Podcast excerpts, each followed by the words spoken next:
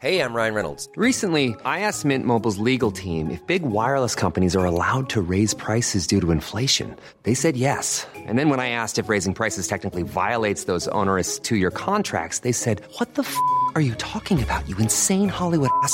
So to recap, we're cutting the price of Mint Unlimited from $30 a month to just $15 a month. Give it a try at mintmobile.com slash switch. $45 upfront for three months plus taxes and fees. Promo rate for new customers for limited time. Unlimited more than 40 gigabytes per month. Slows. Full terms at mintmobile.com. Escuchas. Escuchas un podcast de Dixo. Escuchas Linterna Mágica con Miguel Cane. Por Dixo. Dixo. La productora de podcast más importante en habla hispana.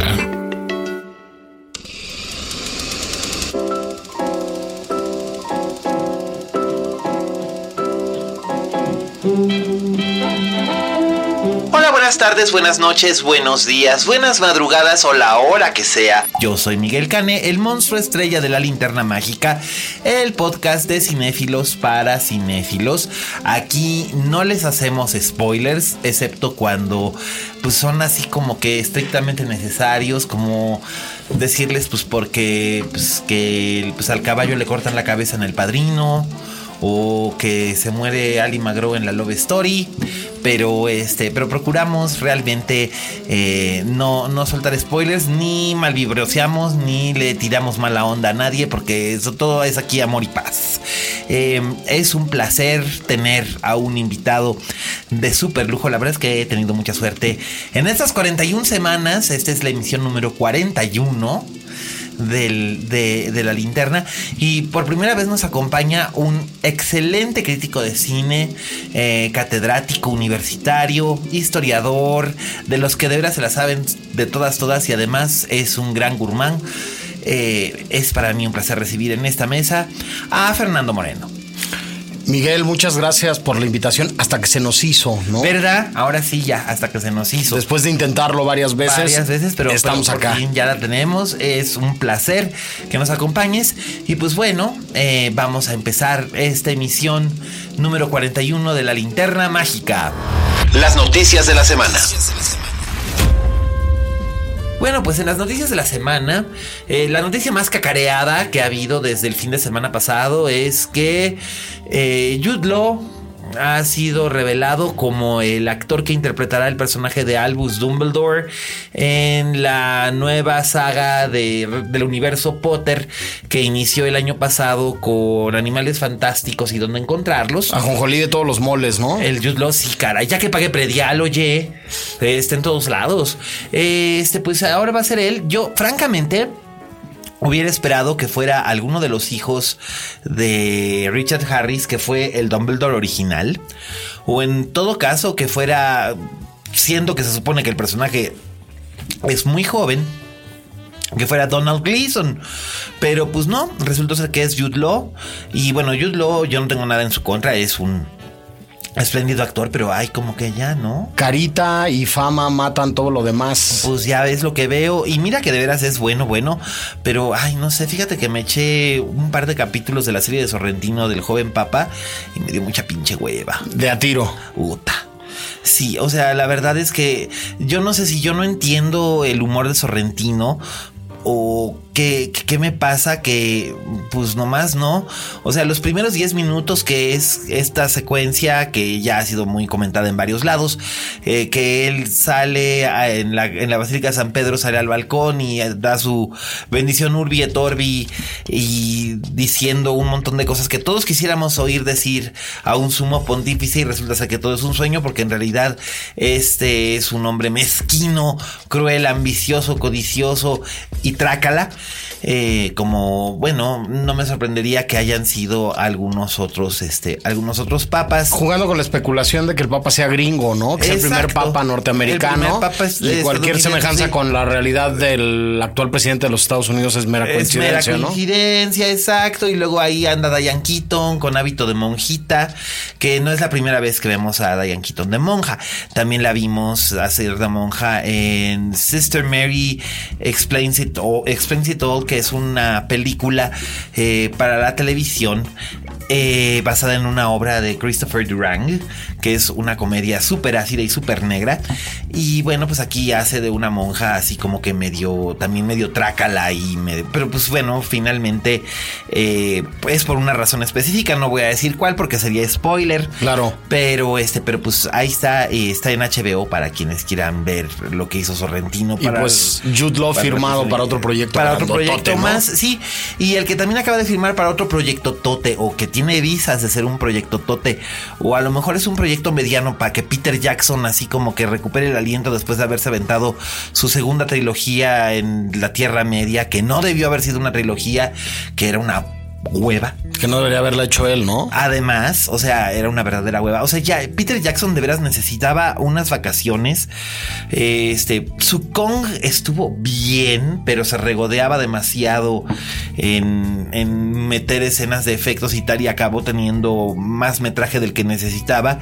Y The Lovely Bones es muy bien intencionada y es estéticamente muy bonita, pero le dio en la madre a lo que era una novela eminentemente filmable. Además es una película de desintoxicación, Creo- como que Peter Jackson necesita hacer ese tipo de películas en medio de estas cosas gigantescas Sí. que hace, como para desafanarse y me parece que es un poco lo que va a intentar con su con, nuevo con proyecto. Mortal ¿no? Engines, que ya se reveló que el primer, este, ahí el primer eh, actor que ya firmó con él es eh, Hugo Weaving.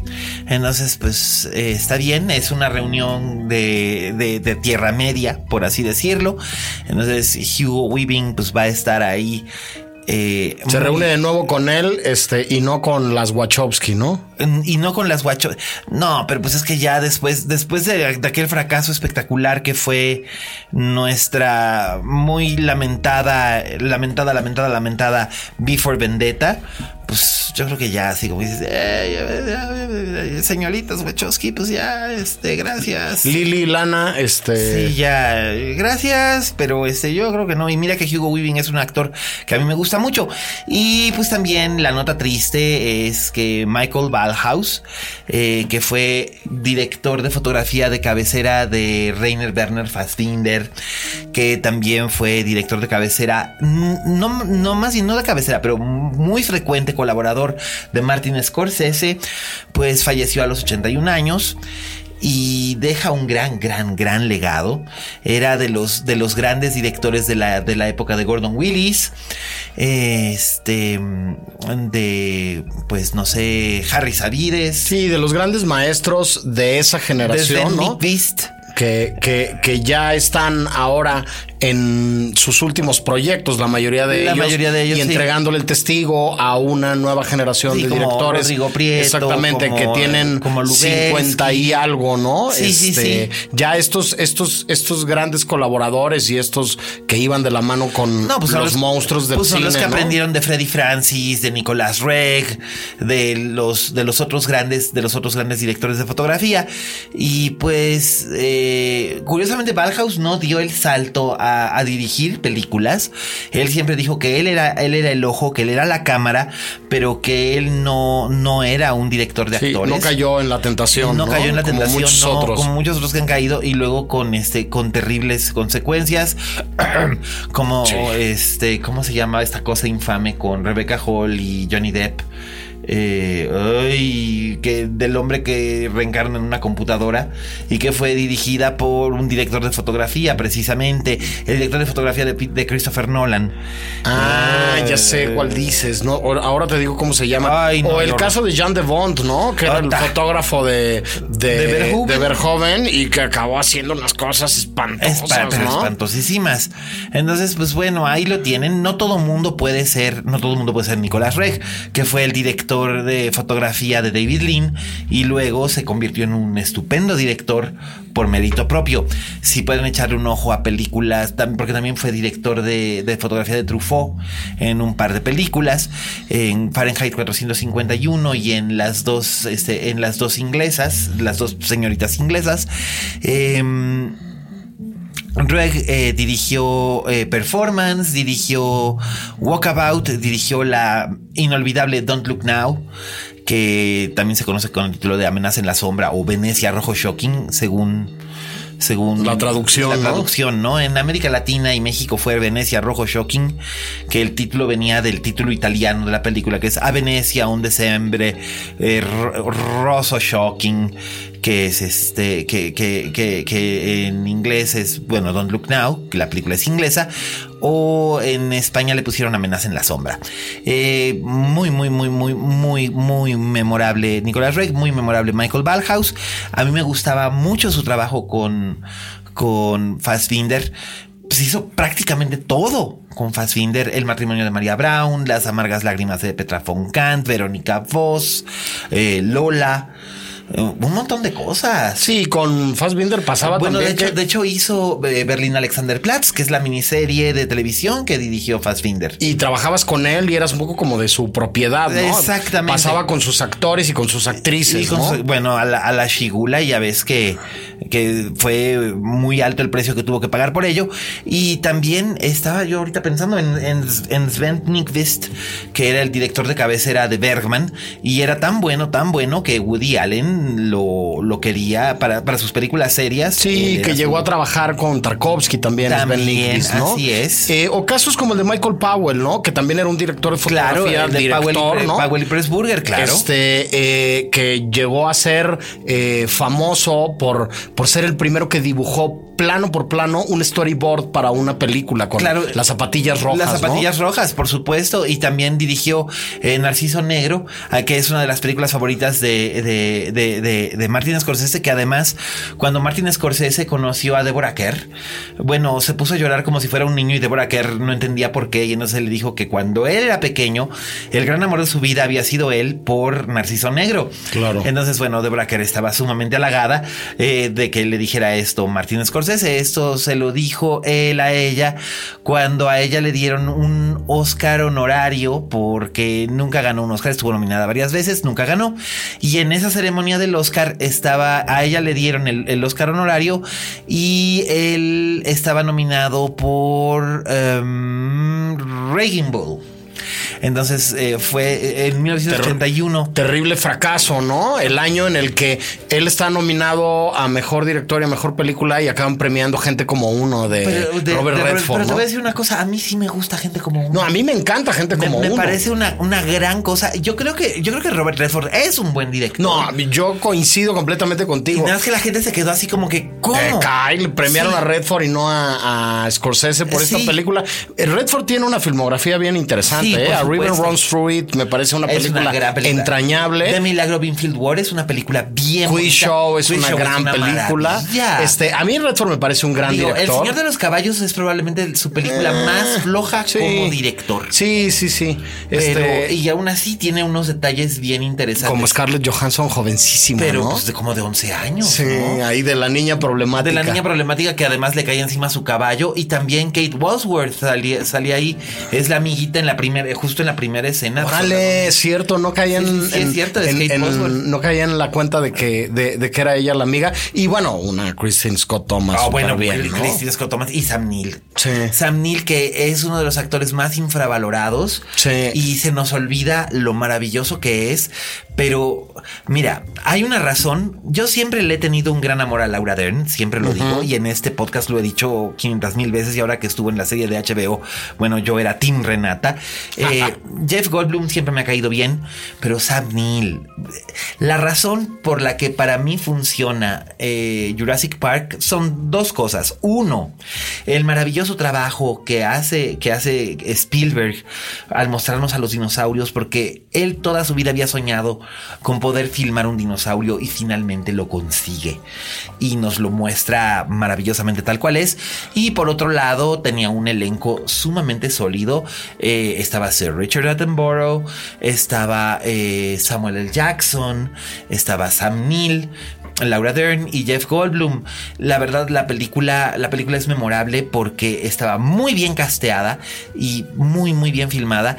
Y si ahora tú me preguntas quién salía en, la- en las otras dos, y mira que una la dirigió él, y este, y en Jurassic World, yo nada más me acuerdo de Bryce Dallas Howard Sí, yo corriendo en que- tacones por la selva. De lo único que me acuerdo. Yo tengo que confesar aquí también en los micrófonos de tu podcast que soy detractor en general de la carrera de Ron Howard. No me gusta prácticamente nada de la carrera de Ron Howard, con excepción, con excepción de Rush, fíjate. A mí me gusta mucho Rush. Pero creo que lo mejor que ha hecho, además de Rush, eh, Nixon. Howard, no, es su hija.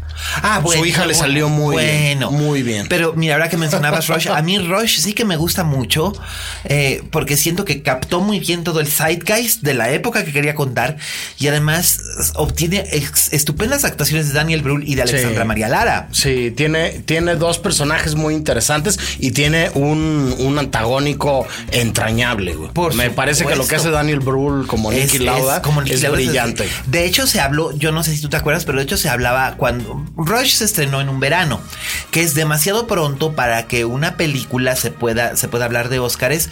Sí, que se acuerden de ella, sin ¿no? embargo, Cuando creo que Daniel. Brühl sí estuvo nominado. Sí, él sí, estuvo sí. nominado al Oscar como mejor actor de reparto y se hablaba de que Alexandra María Lara podría acceder a, a- a- a la nominación a mejor actriz de reparto por su papel de Marlena, la mujer de este de, de, de, de Niki Lauda, que hacen un, un gran trabajo. La escena del hospital de, de- de ellos dos es, es realmente memorable. Y, y bueno, Ron Howard sí ha hecho cosas. Bueno, será que soy un sentimental, pero a mí Splash me gusta mucho. Dijo, bueno, de- es como de lo primero me parece más Eh, eh, es interesante. que- es- es que de, sí. de esa época. esa Luego época. sí, ya me parece que hace cine muy Twinkie Wonder Sí. y muy Pero aguas veces- negras del imperialismo yankee desde mi hace- perspectiva. Pero, Pero, a veces saca, aunque haga películas infames, saca buenas actuaciones. No, no, yo le reconozco oficio, le reconozco Eso talento, sí. desde luego. No, no, pero, él y yo no somos como No, es que mira- buenos cuates hasta que conocí a su hija. ¿eh? Ah. Cuando conocí a su hija. este, Pero a ella, ah, pero ella la conociste por Shyamalan, seguro. Exactamente. En la aldea, ¿no? O Sí, en, la, sí, sí. en la- en la mujer, en la mujer del agua, la, dama del agua. La, aldea me parece. A mí la aldea me este, parece una espléndida gran película. este, una gran película que, este, que es una pena que sea un plagiesote De de una novela para niños. bolas, Don Cuco. Sí, no, bueno, de hecho, de hecho tuvo que pagar una lana Touchstone Pictures. Ok. Este, para, para, para, para que no pasara, para que no se fueran a, la- a la corte, le dieron un dinero a la autora de la novela original y de hecho en los créditos finales eh, Tuvieron que poner algo. Tuvo que poner algo, ¿no? Pero lo ponen en letras así súper chiquita y todo, pero, pero sí lo tuvo que poner. Este, porque es que él pensó tal, es que no se acordaba, ay, es que yo no sabía, porque él había leído la novela de niño. Eh, sí, chucha, cómo no. Este, pero bueno, entre la dimensión desconocida que si Rod Serling viviera, eh, le hubiera metido no sé cuántos goles.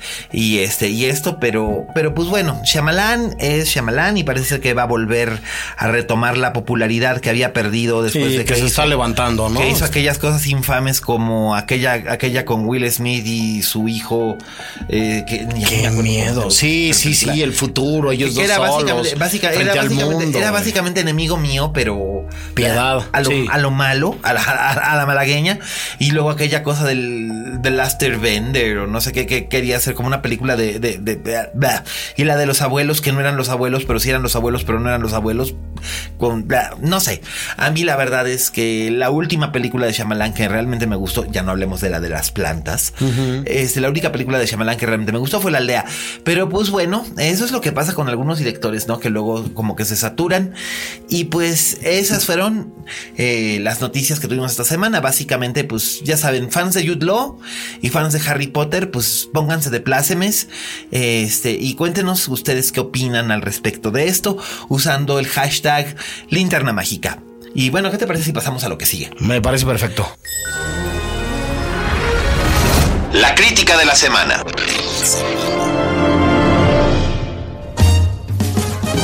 Pues bueno, tenemos dos, dos estrenos que se que, que- llegan. Uno llega a las salas de arte, que eh, muy anticipado, que causó desmayos en Cannes, causó desmayos en Fantasporto, causó desmayos en Toronto, causó desmayos en Sitges. eh, y pues yo no vi, yo no vi desmayados en Morelia. Pero, pero sí, estaba la sala llena, o sea, había gente sentada sobre la gente, sentada sobre la gente, eh, para ver la, la película de, de Julia Ducournau, eh, que se llama, en francés se llama Grave. eh, en inglés se llama Raw y aquí le pusieron Voraz. No confundirla con la de Antonia Bird. Claro. Que, que esa sí se llama, esa se llama Ravenous, que es que eso sí quiere decir voraz. Sí, Eh, pero bueno, aquí las traducciones de los títulos Ay, bueno, una, niña cosa- maravillosa.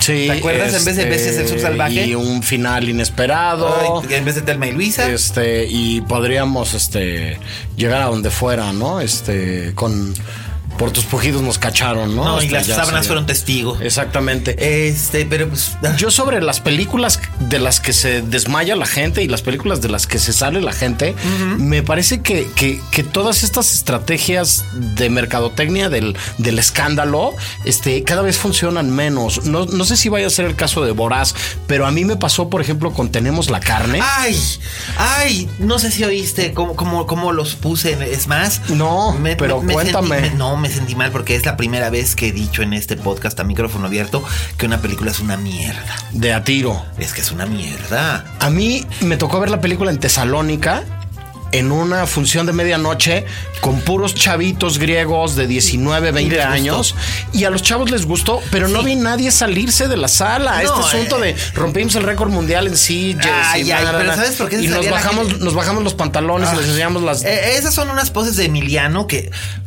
Qué bueno que cuando la viste en Tesalónica, espero que no, hay- supongo que no estaba Emiliano. no, no, no, no. Ah, no, con razón, qué bueno, porque, hijo, se portó con una patanería y una altanería eh, en Morelia y, y ahora en el Junket también se portó fatal. Eh, ¿Pero por qué? ¿Qué hizo en el Junket? Ay, pues llegó en fachas y se puso a decir este mamada y media. Ya sabes, mira, si eres un niño hipster de la condesa y tienes la oportunidad de dirigir una película, comprométete con tu película, no con tu pose. No- Claro. No, te pongas a decir, es que yo quiero choquear al público más que Pasolini. Güey, no mames. Sí, bueno, este. O sea, son no muchas letras, este, desde Rocha hasta Pasolini. Pa- ¿no? Pasolini. Sí.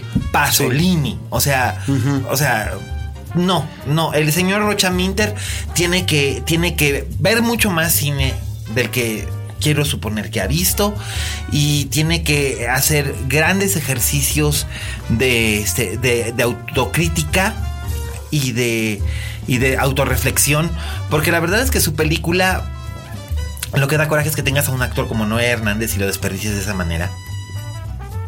Entonces, ay, no, no, no, no. Sí, ¿qué te digo? yo solo por, por poner el caso de que luego esos escándalos se voltean en contra de la propia película. Pues en este ¿no? caso no pasó realmente No, nada. no, no, con la película no sucedió absolutamente nada, en, o sea, el, en el cine, ¿no? Yo no, y mira que y mira que la promovían con unos blurbs de, de Cuarón y de y de Iñárritu y diciendo, es que este es el bueno, futuro pues- del cine mexicano. Güey, no mames. no necesariamente eso es lo que lleva gente a una sala de No, cine. no, y además yo no sé de dónde sacaron esos blurbs, o sea, No, claro, y el boca a boca te puede funcionar cuando es una cosa orgánica y cuando es una cosa real y cuando tú le dices a alguien de a ver, Sí, Por ejemplo, ahí sí funcionó. sí, me parece más una gran película. Que ¿eh? somos lo que hay, claro. O año bisiesto. Por supuesto. Y mira que yo, y mira que yo fui de esos sangrones que dijo que a mi año bisiesto me había gustado tanto, tanto cuando se había llamado Repulsión. Pero, Claro. Porque básicamente, pues es, es repulsión. Básicamente. Sí, pero es una pel- película muy poderosa. Ah, es pero una película que tiene unas tripas espectaculares. Espectacularmente. ¿no? ¿no? es pose. Y esto, y, y- y somos la carne, es posturismo puro. La verdad es que yo hubiera preferido que se estrenara comercialmente de las películas que vi en Morelia, no sé, por ejemplo, Zeus, que mucha gente dijo, ay, es que es muy mala. A mí no me parece mala. Tiene problemas hacia el final, pero realmente no es mala. Hubiera preferido ver El Vigilante estrenarse en, en- en cine o que La Caja Vacía hubiera tenido mejor distribución. Claro. Claudia Sainluce, de veras no sabes cuánto te quiero. Bueno, sí lo sabes, pero de todos modos aquí lo refrendo a los oídos de todos. Eh, hubiera preferido mil veces que la caja vacía hubiera tenido una vida en salas comerciales en lugar de que se la quitaran para que pusieran los tres idiotas y somos y somos la carne o tenemos Sus- la carne. suscribo lo que dices de Claudia. Me parece una voz bien interesante y bien necesaria en el los, cine Los mexicano. insólitos peces gato es una gran película y, y La caja vacía es un proyecto sumamente personal. Sí. Es cierto que es un proyecto sumamente personal, pero está hecho con tanta belleza, con Sí, tanta ternura. y es mucho menos cómoda y mucho menos cercana y mucho menos Sí, entrañable pero que, se la- merecía- que- que los insólitos, pero tiene muchísimo, pero muchísimo, que muchísimo. contar. Y además, ¿sabes qué? Se merecía, yo creo que se merecía mucho más eh, un, un chance de exhibición comercial, aunque fuera en el circuito de salas de arte, que es prácticamente el beso de la muerte, que, que- que- que le quitaran dos semanas. Y, y- y la mataran porque estrenaron El Capricho del señorito Rocha Minter, de la que ya no quiero hablar. Mejor Bueno, ¿y sigamos Boraz? hablando. Siga- sigamos hablando de Boraz, exacto. Pues mira, Boraz eh, la gente como que estaba esperando así como que algo súper violento. Y sí hay como que violencia gráfica, pero está como que muy dosificada. Más bien es como el marco que le pone la señorita Ducournau a, este, a la historia que quiere contar, pero su historia más bien tiene que ver con el despertar sexual, hormonal, psicológico, emocional de una chica de una, de una joven que se llama Justine, que entra a estudiar en la facultad de veterinaria, donde también está estudiando su hermana Alexia. Eh, es una niña prodigio, tiene apenas 17 años, eh, es muy jovencita, eh, eh, tiene miedo, es la primera vez que está lejos de su familia. El papá es Laurent Lucas, el de un amigo como Harry y de Lemming. Este, entonces está lejos de la familia por primera vez. eh, la, la- la universidad es difícil. eh, se siente atraída por un chavo que es gay, entonces no la va a pelar, pero de todos modos no puede evitar sentirse atraída hacia él. Y además descubre, y esto no es un spoiler porque evidentemente es la premisa, Claro. descubre que después de 17 años de ser vegetariana, oh sorpresa, es una caníbal.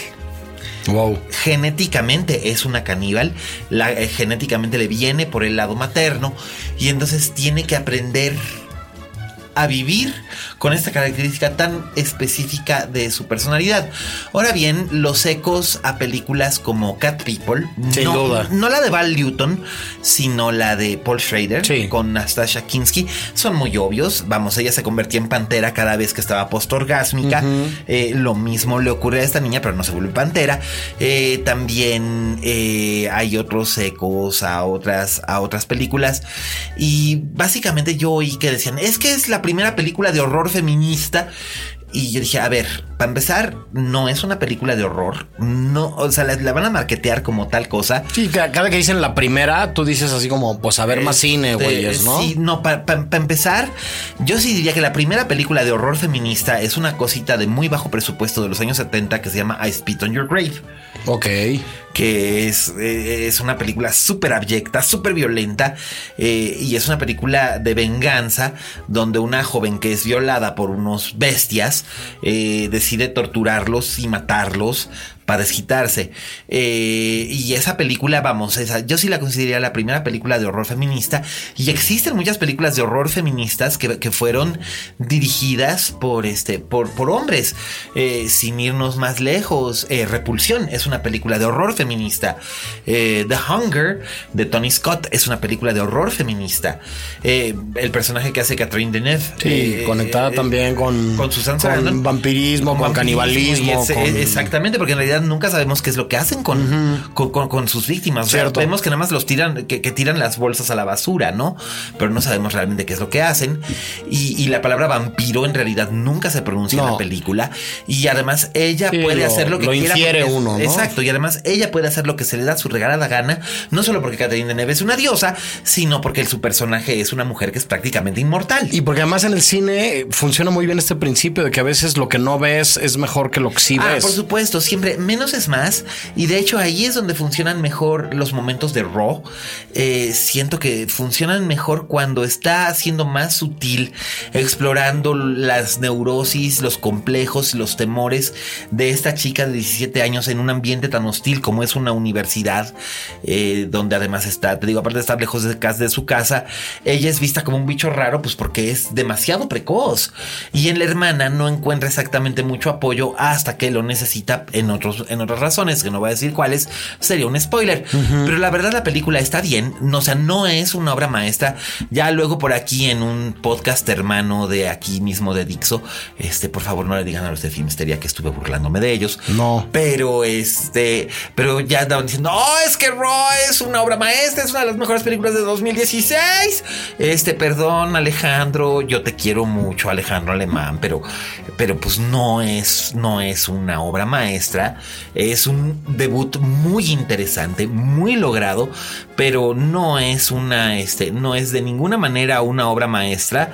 Eh, por el contrario, eh, tampoco es una, una porquería, pero siento que llamar obra maestra a lo que es el primer trabajo de una directora que está tratando de encontrar su propia voz y lo hace de una manera muy original, pero aún así eh, tiene fallas, sobre todo, sobre todo tiene fallas de, narrativa, en la, en, la, fluidez narrativa de las imágenes, también tiene problemas con el ritmo en algunos casos, con algunas de las actuaciones, eh, pero es un intento súper interesante eh, y digo, otra vez ahorita estoy pensando, horror feminista, Trouble Every Day de Claire Denis, por ejemplo.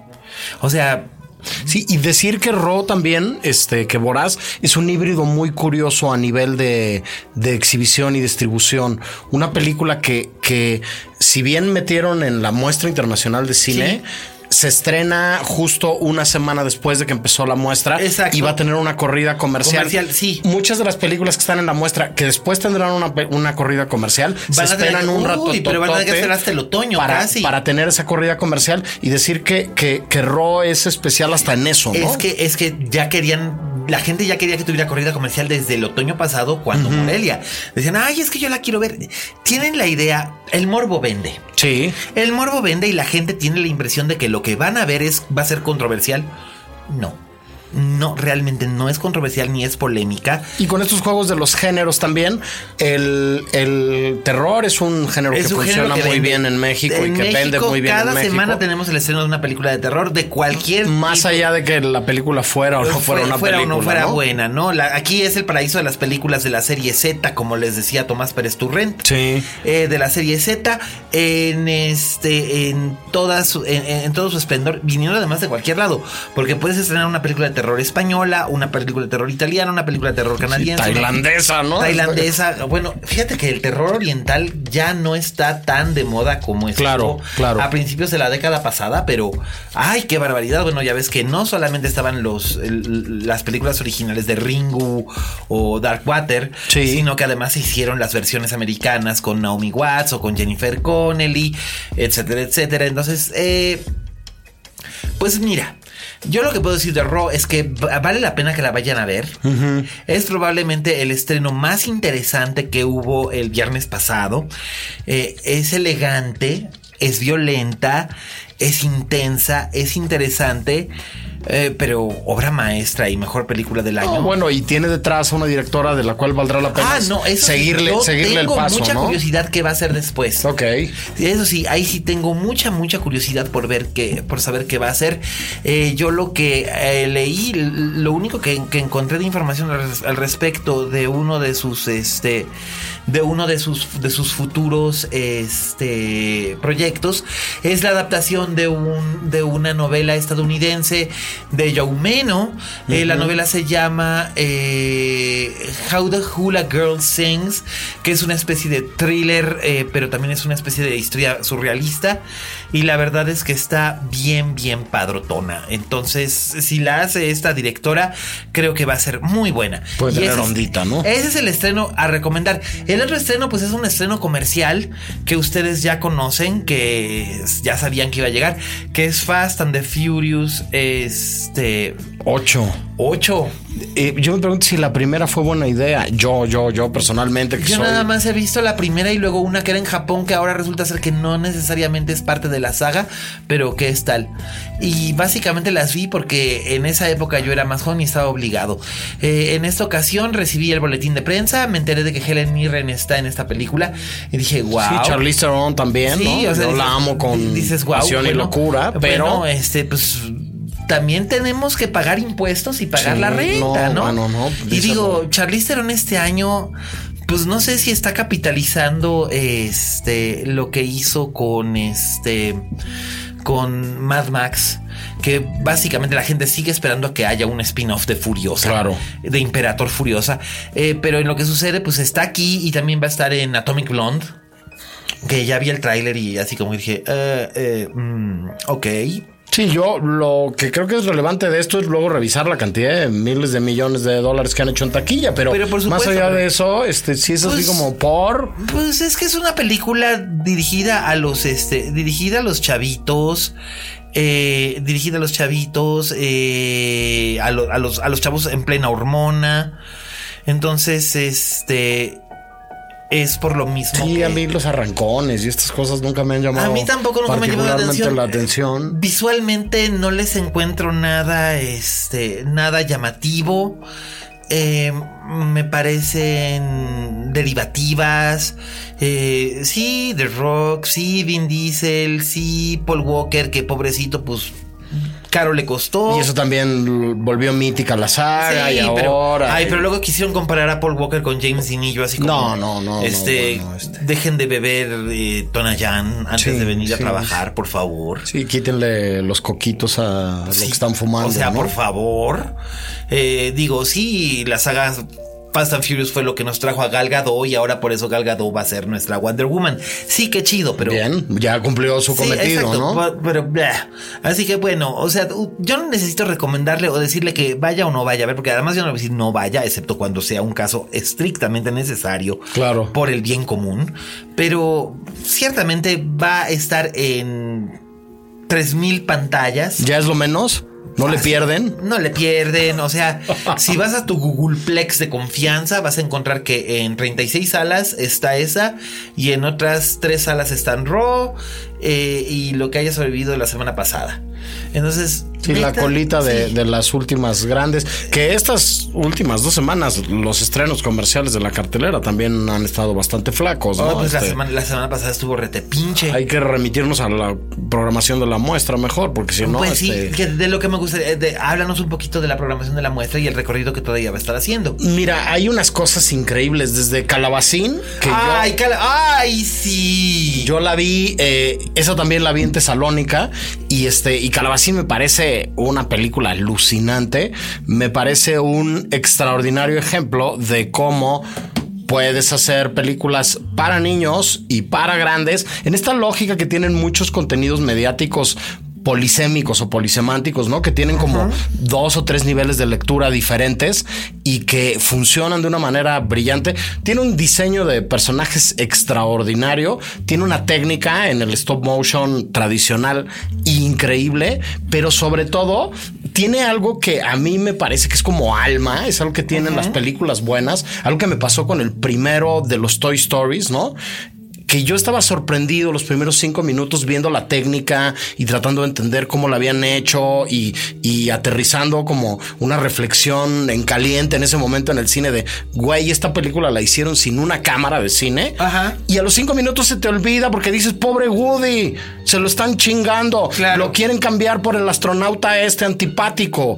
Porque la película está tan bien contada, tan bien escrita, tiene tan buenos personajes que, es- te hace es el pensar. problema de muchas películas dirigidas al mercado infantil. Los pitufos, que es una cosa infame. No, bueno, que- Es una cosa infame. Además, y- como para chavitos bien, bien, bien chiquititos. Y si no, ya la Y fregaste. si no, ya lo fregaste porque además los niños no son idiotas y no me explico por qué los tratamos como tales. Porque no lo son, no son idiotas, no son estúpidos. Y entonces dices, ¿qué, qué, le pasa a la gente, no? Eh, y Calabacín, la verdad es que siento que Jans Van Macher estaría bien orgulloso y bien contento con, con, con, con una película de estas, de estas características. Me ¿Qué más encanta? Calabacín.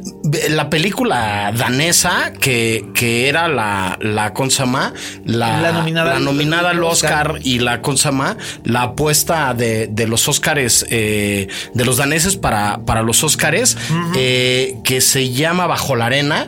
Es otra maravilla. No confundir Bajo la Arena con la película de François Ozon. que No, no, no, no, 2000 no. Con Charlotte Rampling. Esta es una película danesa de hace un año y Un medio. año y medio, exacto. Y que cuenta un momento histórico poco conocido, la Segunda Y Guerra Mundial. inquietante. La costa danesa está llena de minas que sembraron los nazis ahí y una serie de eh, prisioneros de guerra alemanes, que todos son menores de edad.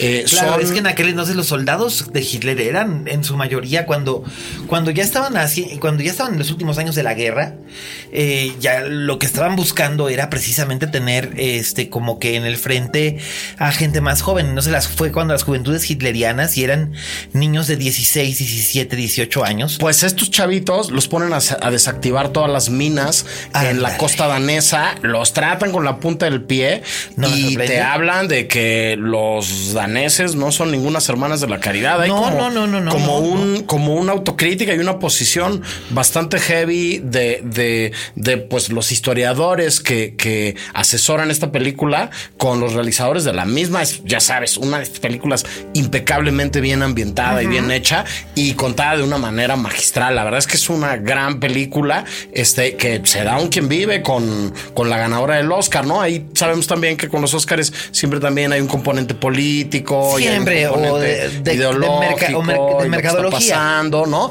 Este, está la película búlgaro-griega que se llama La Lección, que también es un dilema ético súper sencillo en una, en una secundaria en Bulgaria y este, y unos alumnos hijos de la fregada dándole una clase de, de ética y de principio de realidad a una maestra gandayona y este y amenazadora que también es una es una película muy interesante y bueno está yo Daniel Blake está la nueva de los Dardenne está la nueva de Coreeda o sea la verdad es que la Está muy completa la, está muy completa la muestra. Si pueden darse una vuelta en las sedes alternas o en la Cineteca Nacional, vayan. y una película cubana tristísima, durísima. ¿Cuál, cuál, cuál? Que se llama Los últimos días en La Habana, que es como una metáfora del régimen de Cuba de ahorita, encarnado en dos amigos sesentones, ¿no? Que viven en una casa en el centro de La Habana que se está cayendo, que me parece también que es una película bien interesante de ver, muy dura. A mí me sorprende mucho que esa película esté financiada con medios este, del Instituto Cubano del Cine. Estuvo en. Berlín y ha estado en varios eh, festivales, este, y también vale la pena. Insisto, como dices tú, Cineteca, el circuito a donde va después. Exacto, no se dejen que sea el beso de la muerte el Sí, circuito de cine sí, de arte. mucha carnita en la Es que luego la gente dice, ay, es que las películas de arte nada más las ponen en el cine VIP y es muy caro y además las ponen a las 11 de la mañana o a las 11 de la noche. Es cierto, es cierto, es una chingadera que hagan esto precisamente para poder ah, eh, aprovechar el nivel de stock de pantallas que tienen. Pero, come on, people. Sí, está en el Diana y está en satélite y está en un en Y se va a dejar universidad ver. y Sí, está en, y en, en Perisur, ¿no? Este, Sí, se va a dejar ver. Que se asomen porque de veras vale la pena, yo creo. Me parece glorioso. Muchas gracias, Fer. ¿Y qué te parece si vamos a lo que sigue? Venga. Bueno, pues desde Guadalajara tenemos a nuestro colaborador estrella, Raúl Fuentes, que en esta ocasión nos va a hablar también de un estreno que no formó parte de la muestra, pero sí está en el circuito de cine de arte, es Animal Vertical. Eh, yo no sé si tú la viste, Fer. No, pero sé quién es el director y conozco el trabajo previo del director y me parece que es un cineasta francés bien interesante. Sí. El, el extraño del lago, ¿no? Su película anterior. De hecho, nos preguntaron, de, de hecho, nos preguntaron si me gustó el extraño del lago, ¿me va a gustar este animal vertical? Bueno, pues eso y otras preguntas es lo que nos va a contestar Raúl Fuentes en su cápsula. Oye Fuentes. Hola, ¿qué tal? Este es Oye Fuentes, el espacio que Miguel Cane me brinda en la linterna mágica. Yo soy Raúl Fuentes y a mí me encuentras en Twitter y en Instagram como Oye Fuentes. El día de hoy quiero platicarles de una película.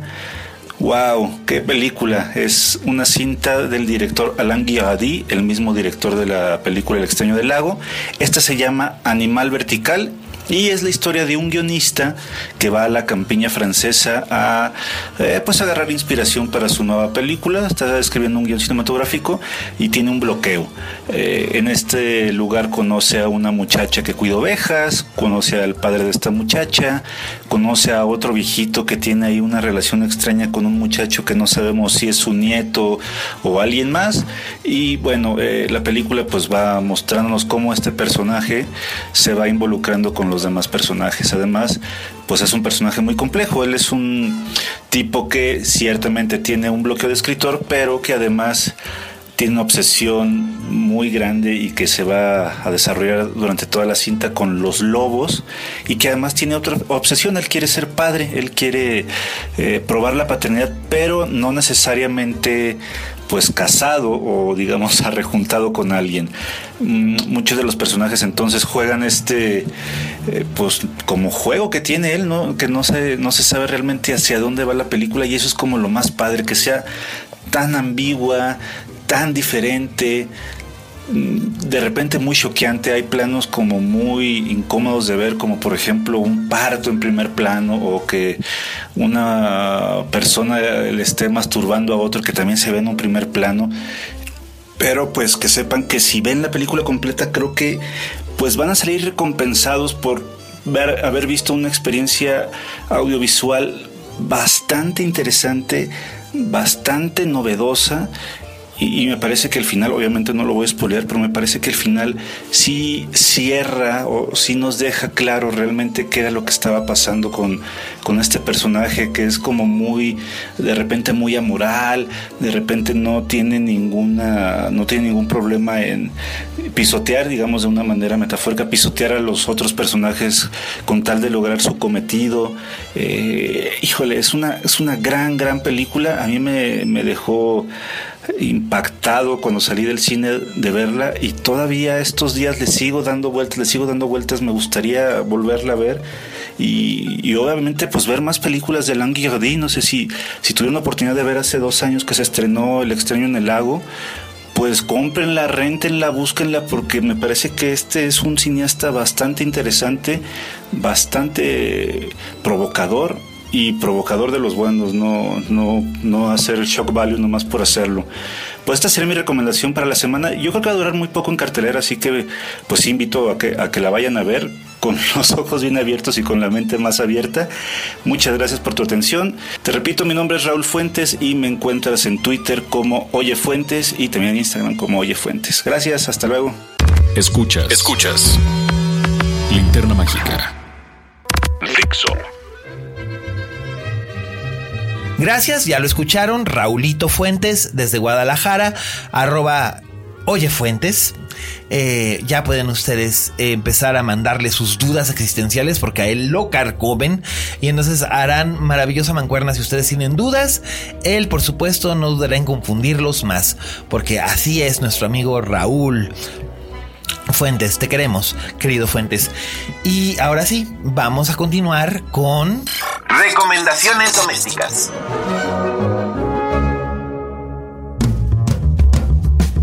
Pues aquí en las recomendaciones domésticas, el que se va a lucir en esta ocasión y del que yo voy a aprender en esta ocasión es nada menos que del More. Porque ustedes no lo saben, pero Fernando, eh, aparte de ser un espléndido, espléndido, como ya había dicho antes, crítico de cine, también es un gran gourmand, es un gran conocedor de la comida. Le encanta, lo pierde. Eh, su Instagram, cuando publica fotos de comida, me dan ganas así como de agarrar la chancla y aventarla a ver hasta dónde lo alcanza, porque yo tengo tino de Apache, by the way. oh, sí. Eh, porque este.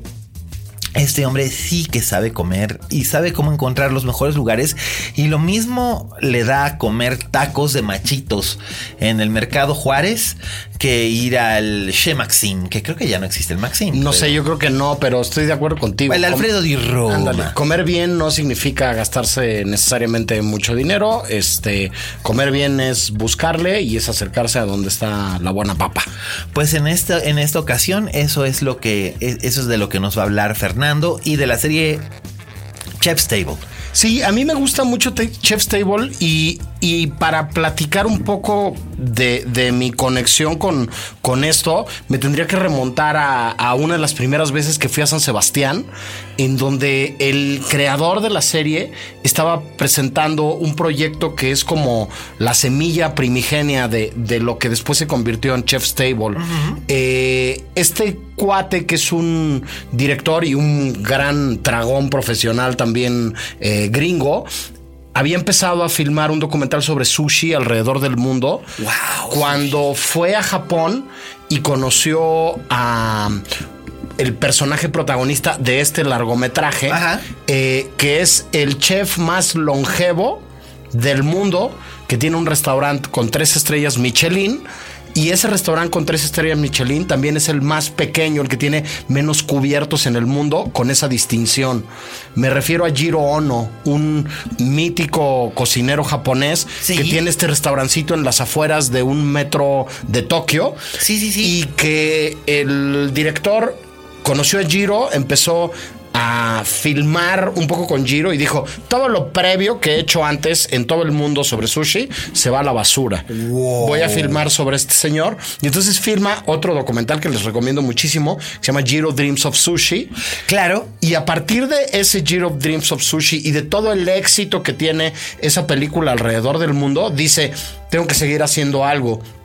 Y de ahí nace Chef's Table, ¿no? De la experiencia de Jiro Dreams of Sushi y de algo que hacen en San Sebastián, de algo que hacen en Berlín y de algo que estamos empezando a hacer en un festival gastronómico en Morelia, que se llama Morelia en Boca. Le mando un beso muy grande a Jacqueline María Benítez y a la gente del Festival de Cine de Morelia que me invitaron. Rosana, Daniela. A esto, sí, Paula Amor, todos- ellos, todas ellas. Zapata, todas ellas. sí. Eh, que es en Berlín y en San Sebastián le dan a un chef la película y le dicen interprétala y conviértela en un menú de degustación. Wow. Entonces el día que yo vi Jiro Dreams of Sushi, luego nos fuimos a cenar ocho tiempos de atún.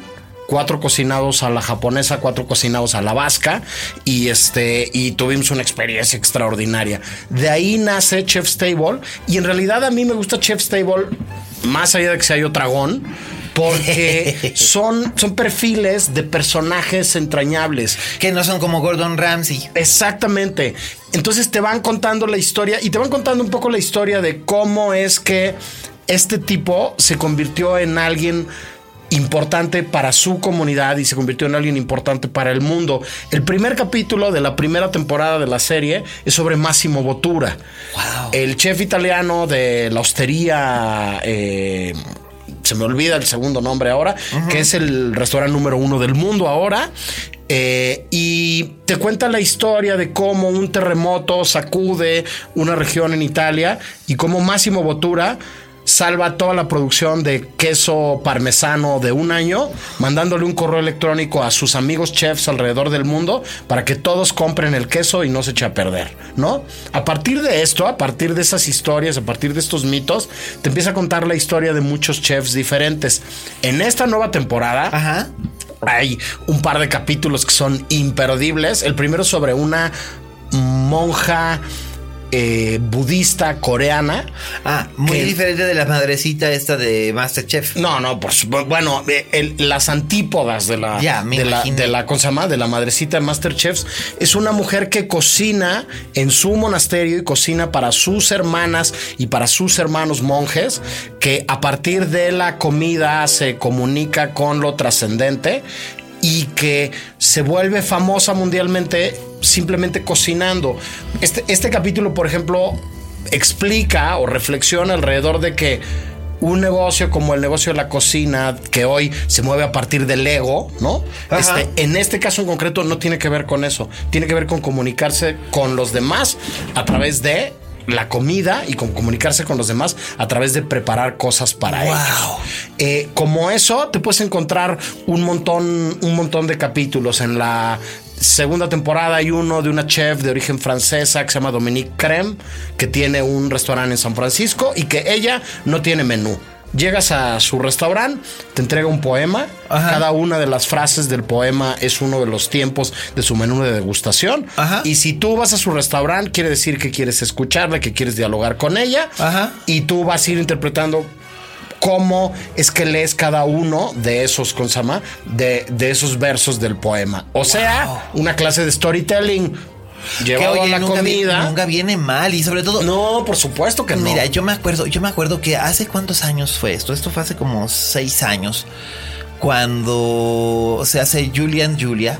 La, la última película de Nora Ephron que este que son este Amy Adams y Meryl Streep yo siempre decía yo recomendé es más lo recomendé en mi columna eh, yo decía por favor y si va a ver esta película no lo haga en ayunas o tenga una reservación claro. hecha para un buen restaurante Cerquita. francés en cuanto salga de aquí Sí. Claro.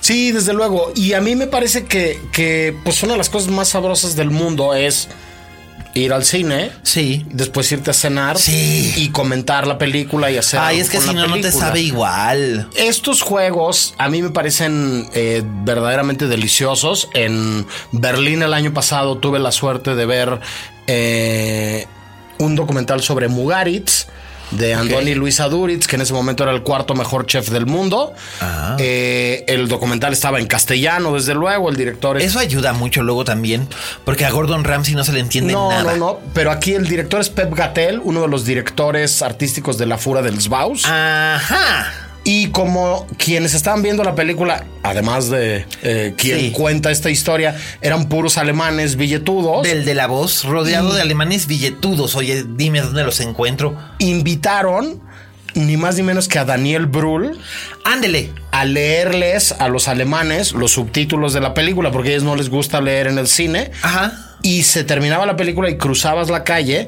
y te ibas a tomar un menú de ocho tiempos cocinado por el equipo de Mugaritz, ¿no? Por Andoni Luis, de Luis Aduritz, Ajá. el cuarto mejor cocinero del mundo. Esas cosas me parece que juntar el cine con la comida y juntar el cine con los tragos y juntar el Ah. cine con el café o juntar el cine con lo que se nos ocurra Con lo que, que, se nos, nos gusta. ocurra. En efecto, es tan satisfactorio y tan llenador. Quizás los que nos escuchan, eh, o a los amigos de quienes nos escuchan más bien, o familiares han de decir, estos están locos. Pero no, de verdad, es bien importante lo que señalaba Fernando.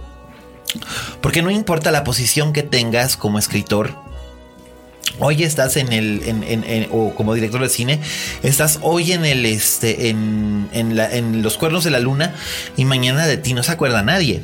Desde luego. Y en esa lógica, lo que hace Chef's Table es, es eso, es ir poniendo sobre el mapa a una serie de personajes Ajá. que no sabemos si van a estar mañana en el primer lugar o no. En la nueva temporada, para, para cerrar como con estas recomendaciones, eh, hay un capítulo increíble de, de, de un chef peruano Ajá. que se llama Virgilio se me va el apellido en este momento, y que tiene el lugar más alto de todos los chefs de Latinoamérica en la lista de los 50 mejores restaurantes del mundo. Es un discípulo de Gastón Acurio, que es este el de mítico el de el de de Gastón, Astrid y claro. Gastón, Lamar, este, Tanta, Ay, qué- ¿no? qué, bien se come en esos lugares. Qué que, barbaridad. que ya lo rebasó y que Virgilio Caballero se llama. Virgilio Caballero. Muy Y bien. que- Tomen nota, damas y caballeros. que tiene no un olviden ese nombre. restaurante en Perú que se llama Central, se come espléndidamente Ajá. bien en Perú y que la gente de la producción de Chef's Table apostó por él sin saber que iba a catapultarse de esa manera a tener este el quinto, el octavo restaurante eh, del mundo, ¿no? Y que está ahí entre estos personajes. Por ahí hay en una de las temporadas un capítulo sobre Enrique Olvera, ¿no? hay por ahí una- en una de las temporadas un capítulo sobre un chef brasileño que es algo así como el cocodrilo Dundee reencarnado, ¿no? Tipo que es bucea, que se mete al, al Amazonas, que mata a los caimanes, que te va a servir en su restaurante con sus manos, Y ¿no? comes caimán cazado Este, a mano. Y, y lo que son en realidad son perfiles de personajes interesantes. Ajá. Ya estos güeyes hoy, o son esta monja, ¿no? Que vive Claro. en absoluta iluminación, Ajá. o son rockstars, todos tatuados, Sí, ¿no? Este, sí. Que Y- tienen y una llegan vida. dicen, Hola, Este- ahorita regreso. Eh, pero, pero al final son, son historias de personajes. Yo tengo la teoría de que se llama Chef's Table y me encanta la comida y yo lo veo porque me interesa eso. Pero tengo la teoría de que podrían ser pintores, o podrían ser diseñadores gráficos, o podrían ser arquitectos, o podrían ser este, físicos nucleares. Y de todas maneras resultaría interesante ver la serie. Muy bien, pues ya lo tienen ustedes. Nuestra recomendación esta semana es Chef's Table. Hay dos temporadas disponibles en Netflix, así que yo les sugiero, les exhorto que la vean, pero por favor siga amigo mi consejo, no lo haga en ayunas. Sí, o sin comida cerca. O sin comida cerca, porque es que si no, no se disfruta igual. Oh, Fer, qué gran, gran recomendación doméstica nos has dado. Y también iba yo a comentar, hablando de, recomendaciones domésticas, eh, Universal Home Video ya sacó, eh, se habían tardado un poquito, pero ya por fin, ya salieron en Blu-ray y en DVD este, dos estrenos que tuvieron hacia el cierre del año pasado. Uno es una, probablemente es la mejor comedia comercial que vi el año pasado. Eh, me refiero, por supuesto, al bebé de Bridget Jones, que realmente es muy satisfactoria. A mí me gustó mucho, pero pues hay que tener en cuenta también que no solamente es Bridget Jones y las circunstancias creadas por Helen Fielding en su novela o en las columnas en las que se basaba, sino eh, también el trabajo de Emma Thompson, como guionista que tiene un lo que llaman un wit, un ingenio muy mordaz y muy especial. Y este, y la verdad, la película está bien escrita, está bien interpretada. Digo, y así se le notan los años a René Zellweger, a este, a Colin Firth, eh, iba a decir a Hugh Grant, pero no sale propiamente Hugh Grant, pero no diré más, porque si no sería un spoiler.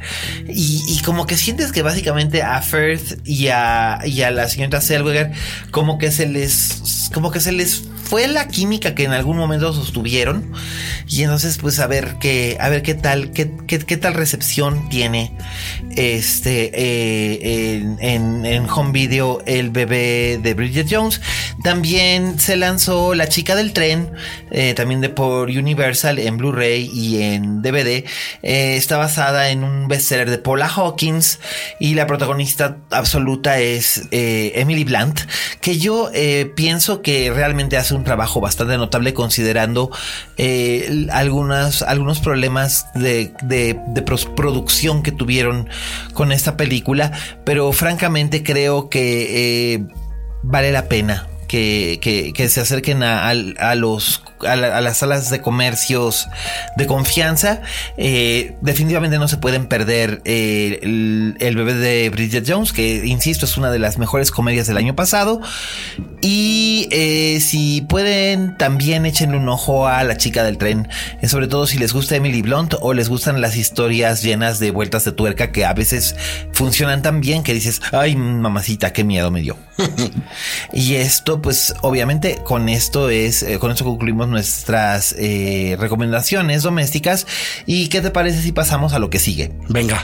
El, clásico, de la, semana.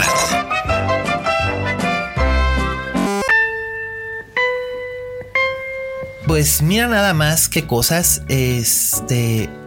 Se cumplieron 50 años de la que es probablemente la película más bonita de la post. Em, de la post nueva ola. Y creo que Claude Lelouch no ha vuelto a hacer algo tan, tan, tan notable como un hombre y una mujer. Completamente de acuerdo. A mí me gusta mucho Lelouch como director he seguido su carrera. Me parece que tiene otras cintas muy interesantes y notables. Me gusta particularmente su adaptación de Los Miserables a la Segunda Guerra Mundial con, Jean-Paul Belmondo. Pero yo creo, después de, seguirlo, que no volvió a ser una película como un hombre y una mujer. Me parece que es una película única en muchísimos sentidos. Un periodo, y, y están oyendo ustedes aquí el tema musical. Gracias, Fede. Eh, ese tema musical que yo creo que todos en algún momento lo hemos oído, lo hemos tarareado, incluso desde que somos niños, ¿no? Eh, porque esta película cuando se estrena en 1966, eh, básicamente era el furor de la samba, la samba y la bossa nova. Sí, tiene, tiene un soundtrack increíble la película. Además, de, además del tema de la película, los temas que acompañan son muchas bossa novas y zambas, ¿no? Y zambas, sí, es bien interesante. La historia eh, es básicamente muy sencilla. Eh, eh, Jean, louis Trintignant Jean-Louis Trintignant, eh, que quizás ustedes recordarán como el, el marido abnegado y devoto en Amor. O de- el de juez, Haneke. el juez jetón de rojo de, de rojo de Kieslowski. Kieslowski, pero bueno, los más jóvenes seguramente lo recordarán por Amor. Sí. Y, y es un gran trabajo, pero no es su mejor trabajo. Eh, para mí, yo creo que el mejor trabajo de Trintignant está aquí y en El Conformista Sí, de. Bertolucci, que son maravillas de Sevilla, como dice la canción. Eh, él es un conductor de carreras de autos eh, de alta velocidad, está enamorado de los coches y tiene un hijo, pero como es papá soltero, tiene que tienen que cuidarle a su hijo en un internado que es en ay, esta pequeña ciudad cercana a París, eh, Deauville. Deauville. Deauville, donde es el Festival de Cine Americano de Deauville. Ahí. Eh, y por, otro, por otra parte está el personaje de, de Anouk Aimé. Hijo, esos ojos. No, es hermosísima. Esos Eh, ojos. esos eran, esas eran estrellas y esas eran divas. Uy, bueno. Anouk Aimé, si ustedes vieron em, La Dolce Vita de Fellini, es la chica rica que siempre trae lentes oscuros porque se la suenan sus galanes. Eh, o si vieron ocho y medio, ella es Luisa, la esposa de Guido, que es prácticamente una santa. O sea, su- la representación que hace Fellini de ella, que básicamente es una representación de Julieta Massina, es que la mujer es una santa porque le aguanta prácticamente todo. La abnegación encarnada. Así es, pero no es la ne- abnegación ciega. Todo tiene un precio y no necesariamente tiene que ser la fama, sino que ella finalmente llega un momento en el que le dice, mi nombre es Luisa Anselmi y estoy harta. Y lo manda y lo manda a freír espárragos. Por supuesto, no sabes que no es permanente porque los une un gran amor y una gran pasión, como lo que ocurría con la Masina y con, y con Fellini. Pero ella hacía este gran personaje y aquí ella, ella es el personaje de Anne, que es esta mujer que es viuda, Otra viuda. es otra viuda, tiene una hija pequeña que va al mismo internado que, que el hijo de Trintignant. Se conocen del modo más banal posible. Ella pierde el tren. el- un fin de semana que van a ver a los niños. Ella pierde el tren de regreso a París y ella trabaja como script girl en, en, distintas, pro- en distintas producciones. Y este, él le ofrece un ride. Eh, su coche es, por supuesto, un Mustang. Uno de los momentos fundamentales de la historia del product placement en el cine. Yo creo que el principal. El lanzamiento del Mustang y la 66. introducción del Mustang en Europa. Así es, el, el Mustang 66. La película se filmó en el otoño del 65 y eh, el Mustang 66 se lanzó en el otoño del Y 65. tiene sentido que un corredor de carreras tenga un Tengo Mustang. un Mustang, por supuesto. Y, y, bueno, está esta famosa escena en la que él, él da vueltas por la playa, porque además no solamente se, se lo lleva en el, en el rally este, a París Monte Carlo, eh, sino que además este, hacen esta escena donde él, él llega y, y- y- y con los faros les hace señas porque ellos están en la playa. Es un gran comercial de coches. Claro. Pero ¿sabes qué? Vale la pena porque No, además tiene, hecho, tiene una historia y un corazón. hecho. Hay un detalle bien interesante. La película está contada como que en dos realidades. Que básicamente decía Lelouch que esto fue completamente accidental porque eh, filmó unas escenas con stock de color y luego se le acabó el stock de color y entonces tuvo que filmar en blanco y negro lo que le quedaba porque la película se hizo con un presupuesto muy bajo. Nadie creía que a, que a la gente le iba a interesar. Estamos hablando de una época en la que en la que las películas más taquilleras eran o los grandes musicales como La novicia rebelde, Claro. o las películas de James Bond. Sí, nadie esperaba que la película fuera a ganar la Palma de Oro en Cannes y el Oscar a Mejor Película Extranjera. extranjera y que Anuka Aimee estuviera nominada a la mejor actriz. Y que ganara Mejor Guión Original los Oscars. Efectivamente, y que también estuviera nominada mejor música. Eh, sorprendió muchísimo, pero es- el público estaba listo para, para, para- para- para otro tipo de percepciones, para otro tipo de, de historias. Y es que esa es una historia muy simple. Eh, ellos se conocen, conversan en el, en el trayecto de Deauville a París. Él no le dice que es viudo, ella no le dice que es viuda y finalmente pues son franceses y ustedes ya conocen cuál es el estilo tradicional francés. Se gustan. Se gustan y dicen, eh, pues mira. Eh, entonces él averigua el teléfono de ella y tal, pero ella pues como que no le hace caso porque ella todavía sigue pensando en el marido que muere trágicamente. Él en cambio está dispuesto ya a olvidar la tragedia con su propia esposa. La diferencia es, la diferencia básicamente re- estriba en el hecho de que el esposo de, el esposo de ella muere en un accidente estúpido y la esposa de él hace una cosa muy estúpida, Claro. pero no es un accidente. Sí, él incluso ya tiene hasta una noviecilla, Sí, una nueva pareja, pero le vale, le vale, Sí, ¿no? porque él, él ve a esta mujer y dice, ah, Quiero. Y, pero cómo no. Sí, sí. Pero cómo no. Es, es, que, es que nada más te digo con esos ojos. Esos ojos que tiene Anukaime es increíble. Eh, entonces ellos tienen esta como relación. Ella al principio no lo pela, pero luego ella va siguiendo el trayecto de él en el rally de, de París Monte Carlo. Y ahí es donde de repente se da cuenta de que, ay, pues como que sí quiero. Y es que además, ¿cómo no vas a querer con Jean-Louis Trintignant también? Porque él hace 50 años, Jean-Louis Trintignant era un hombre sumamente seductor, era muy guapo con esa sonrisa, con esa, con esa, con ese joy de vivre, esa sencillez. O sea, pues yo también me metí en la cama con él enseguida, pero bueno, ese, ese soy yo. Pero a lo que voy, pues, tampoco correría patadas de mi cama a, a Anukaime en un momento dado. Pero este, ella lo que hace es que es, esta es probablemente una de las escenas más emocionantes o más románticas que existen en el cine de esta época, del cine de los 60. Ella lo que hace es que le manda un, un telegrama Para felicitarlo. para felicitarlo, pero el telegrama lo único que dice es, venga, lo amo. Nada más. Venga, lo amo. Tres palabras. Y el hombre lo que hace Es salirse de la fiesta de celebración y, y, manejar. manejar toda la noche en su Mustang, por supuesto, en la nieve, porque es invierno, y llega y... Y, y- y entonces es cuando empieza la historia de amor. Y si ustedes piensan que con eso ya les arruinamos la película, Para nada. Es, eso es básicamente lo que ocurre en los primeros 15 minutos. Y todo lo demás es muy, muy complicado, es muy complejo y es conmovedor, es bellísimo, eh, tiene humor. Eh, los niños son, son particularmente muy buenos también. Eh, Y tiene un montaje increíble, le- tiene, es- es tiene una unas reflexiones. El trabajo de fotografía es bellísimo, es tan natural, es tan... Vamos, se te olvida que realmente lo que estás viendo es un producto de cine comercial, porque era un producto de cine comercial en su época, Y porque funcionó comercialmente. desde luego. Eh, porque lo que Lelouch necesitaba ganar dinero. Por eso es que hace esta película con un presupuesto ínfimo, con un guion sumamente sencillo, pero no se imaginó que se iba a convertir probablemente en un gran clásico.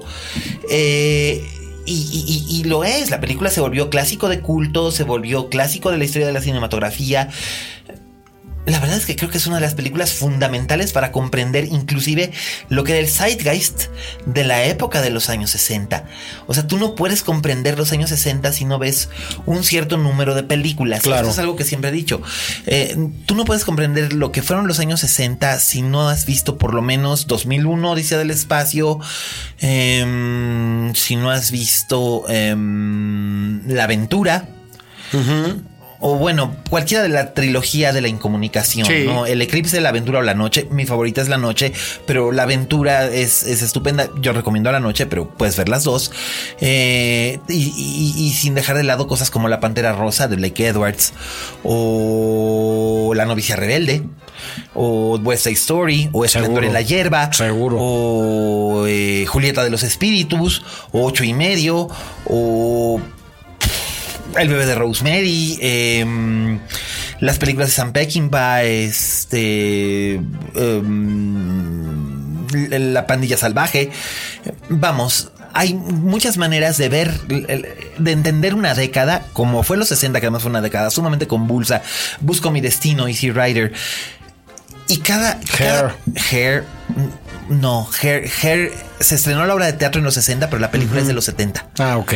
Pero sí, pero vamos, en, en ese contexto sí forma parte del zeitgeist de su época la obra teatral. Sí, o, o algo de Forman, ¿no? Oh, bueno, el- Los Fuego amores de una rubia. Los amores de una rubia. Los amores de una rubia o este incluso las películas que no son realmente que, que no son realmente eh, estimables en el sentido emocional como eh, la de la tienda la tienda en la en, en la calle principal la de esta pobre mujer eh, esta pobre mujer húngara que vende que vende botones y le quieren quitar la tienda cuando ocupan la este cu- cuando cuando llega la ocupación soviética o este incluso la mujer en las dunas no o Hiroshima Mon Amour, que si bien es del 59, de todos modos No, forma ya, parte de ya sabe a zeitgeist. 60 Ya sabe a 60.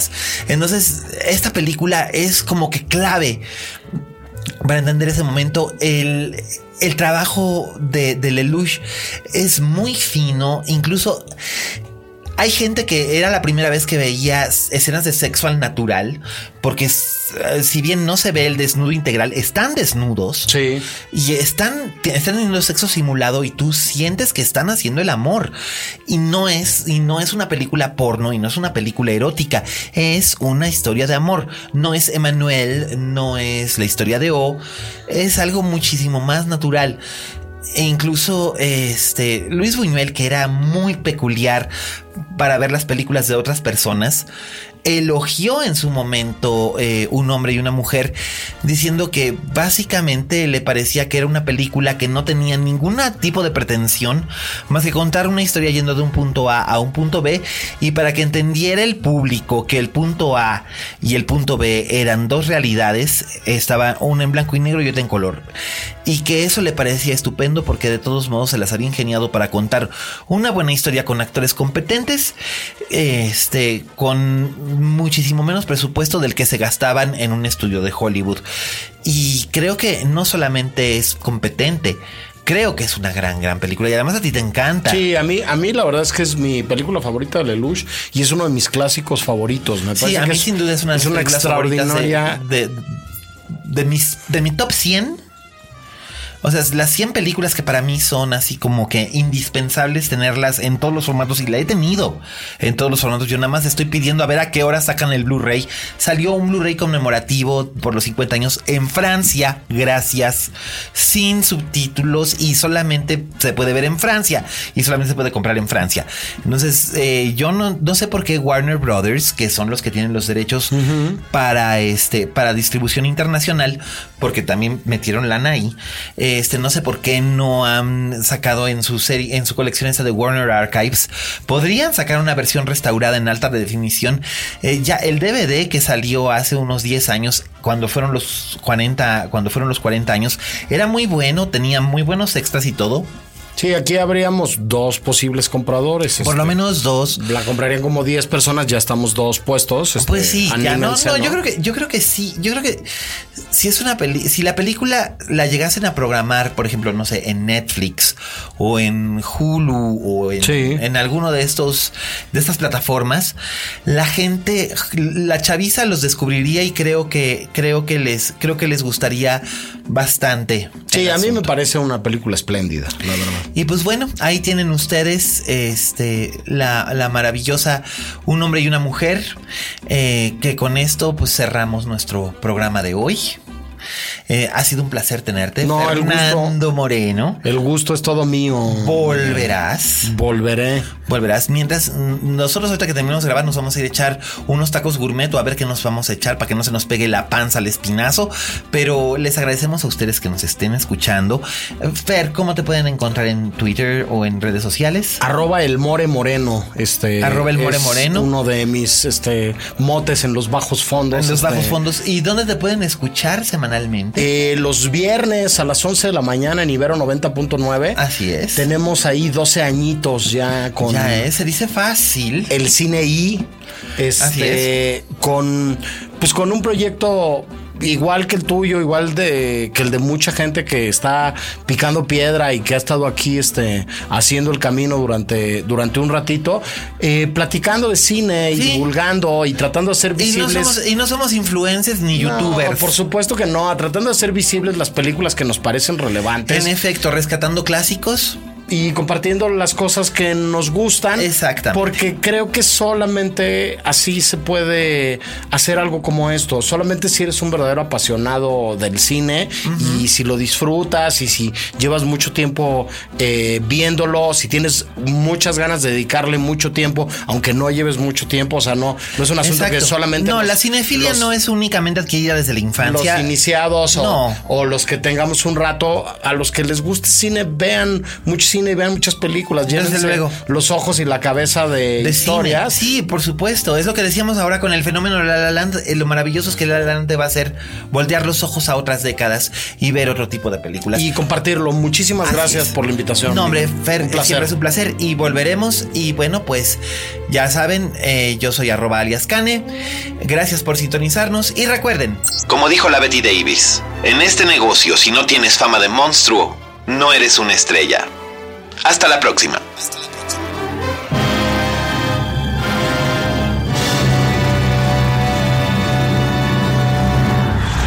Linterna mágica con Miguel Cane.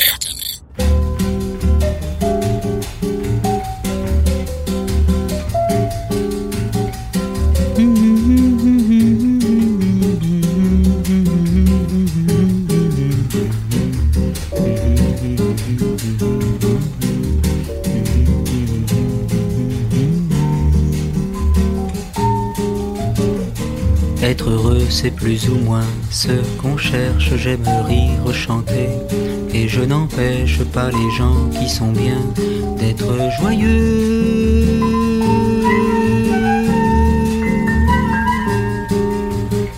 Pourtant, s'il est une samba sans tristesse, c'est un vin qui ne donne pas l'ivresse. Un vin qui ne donne pas l'ivresse. Non, ce n'est pas la samba que je veux.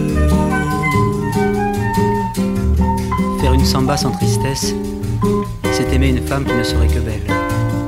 Ce sont les propres paroles de Vinicius de Moraes, poète et diplomate, auteur de cette chanson, et comme il le dit lui-même, le blanc le plus noir du Brésil.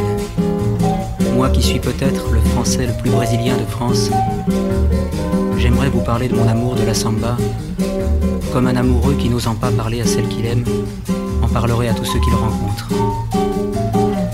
J'en connais que la chanson incommode, d'autres pour qui ce n'est rien qu'une mode, d'autres qui en profitent sans l'aimer.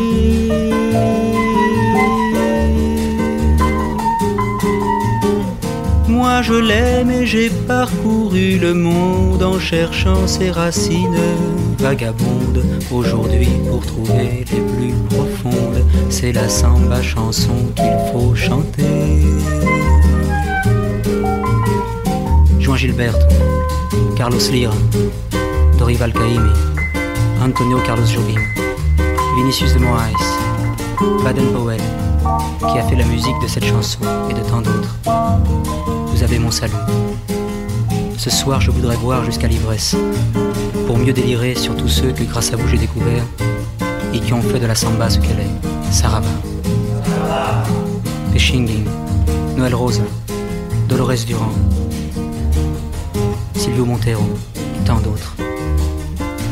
Et tous ceux qui viennent, Edu Lobo, et mes amis qui sont avec moi ce soir. Baden, bien sûr, Ico, Osvaldo, Luigi, Oscar, Nicolino, Milton, Sarava. Tous ceux-là qui font qu'il est un mot que plus jamais je ne pourrai prononcer sans frissonner. Un mot qui secoue tout un peuple en le faisant chanter. Les mains levées au ciel, samba. On m'a dit qu'elle venait de Bahia, qu'elle doit son rythme et sa poésie à des siècles de danse et de douleur.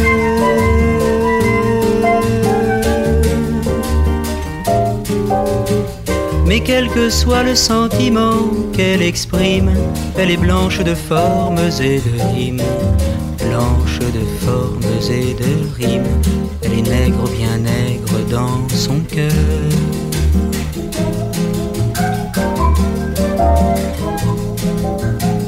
Mais quel que soit le sentiment qu'elle exprime, elle est blanche de formes et de rimes. blanche de formes et de rimes. Elle est nègre, bien nègre dans son cœur. Mais quel que soit le sentiment qu'elle exprime, elle est blanche de formes et de rimes. Blanche de formes et de rimes, elle est nègre, bien nègre dans son cœur.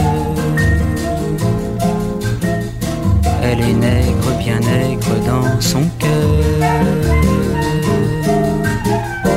Elle est nègre, bien nègre dans son cœur.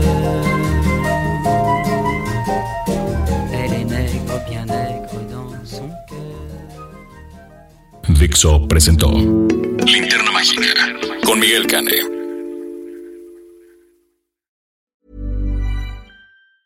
If you thought the only way to get a more defined jawline with natural looking results was through surgery, think again. Juvederm Volux XC is a non surgical injectable gel filler that improves moderate to severe loss of jawline definition and can help you achieve natural looking results with little downtime. Even better, this improved definition lasts up to one year with optimal treatment. No maintenance required. Improve jawline definition for a smooth, sculpted look with Juvederm Volux XC. For important safety information and to find a licensed specialist, visit juvederm.com. That's J U V E D E R M.com. Not for people with severe allergic reactions, allergies to lidocaine, or the proteins used in Juvederm. Common side effects include injection site redness, swelling, pain, tenderness, firmness, lumps, bumps, bruising, discoloration, or itching. There's a risk of unintentional injection into a blood vessel, which can cause vision abnormalities, blindness, stroke, temporary scabs, or scarring. Talk to a licensed specialist to find out if it's right for you.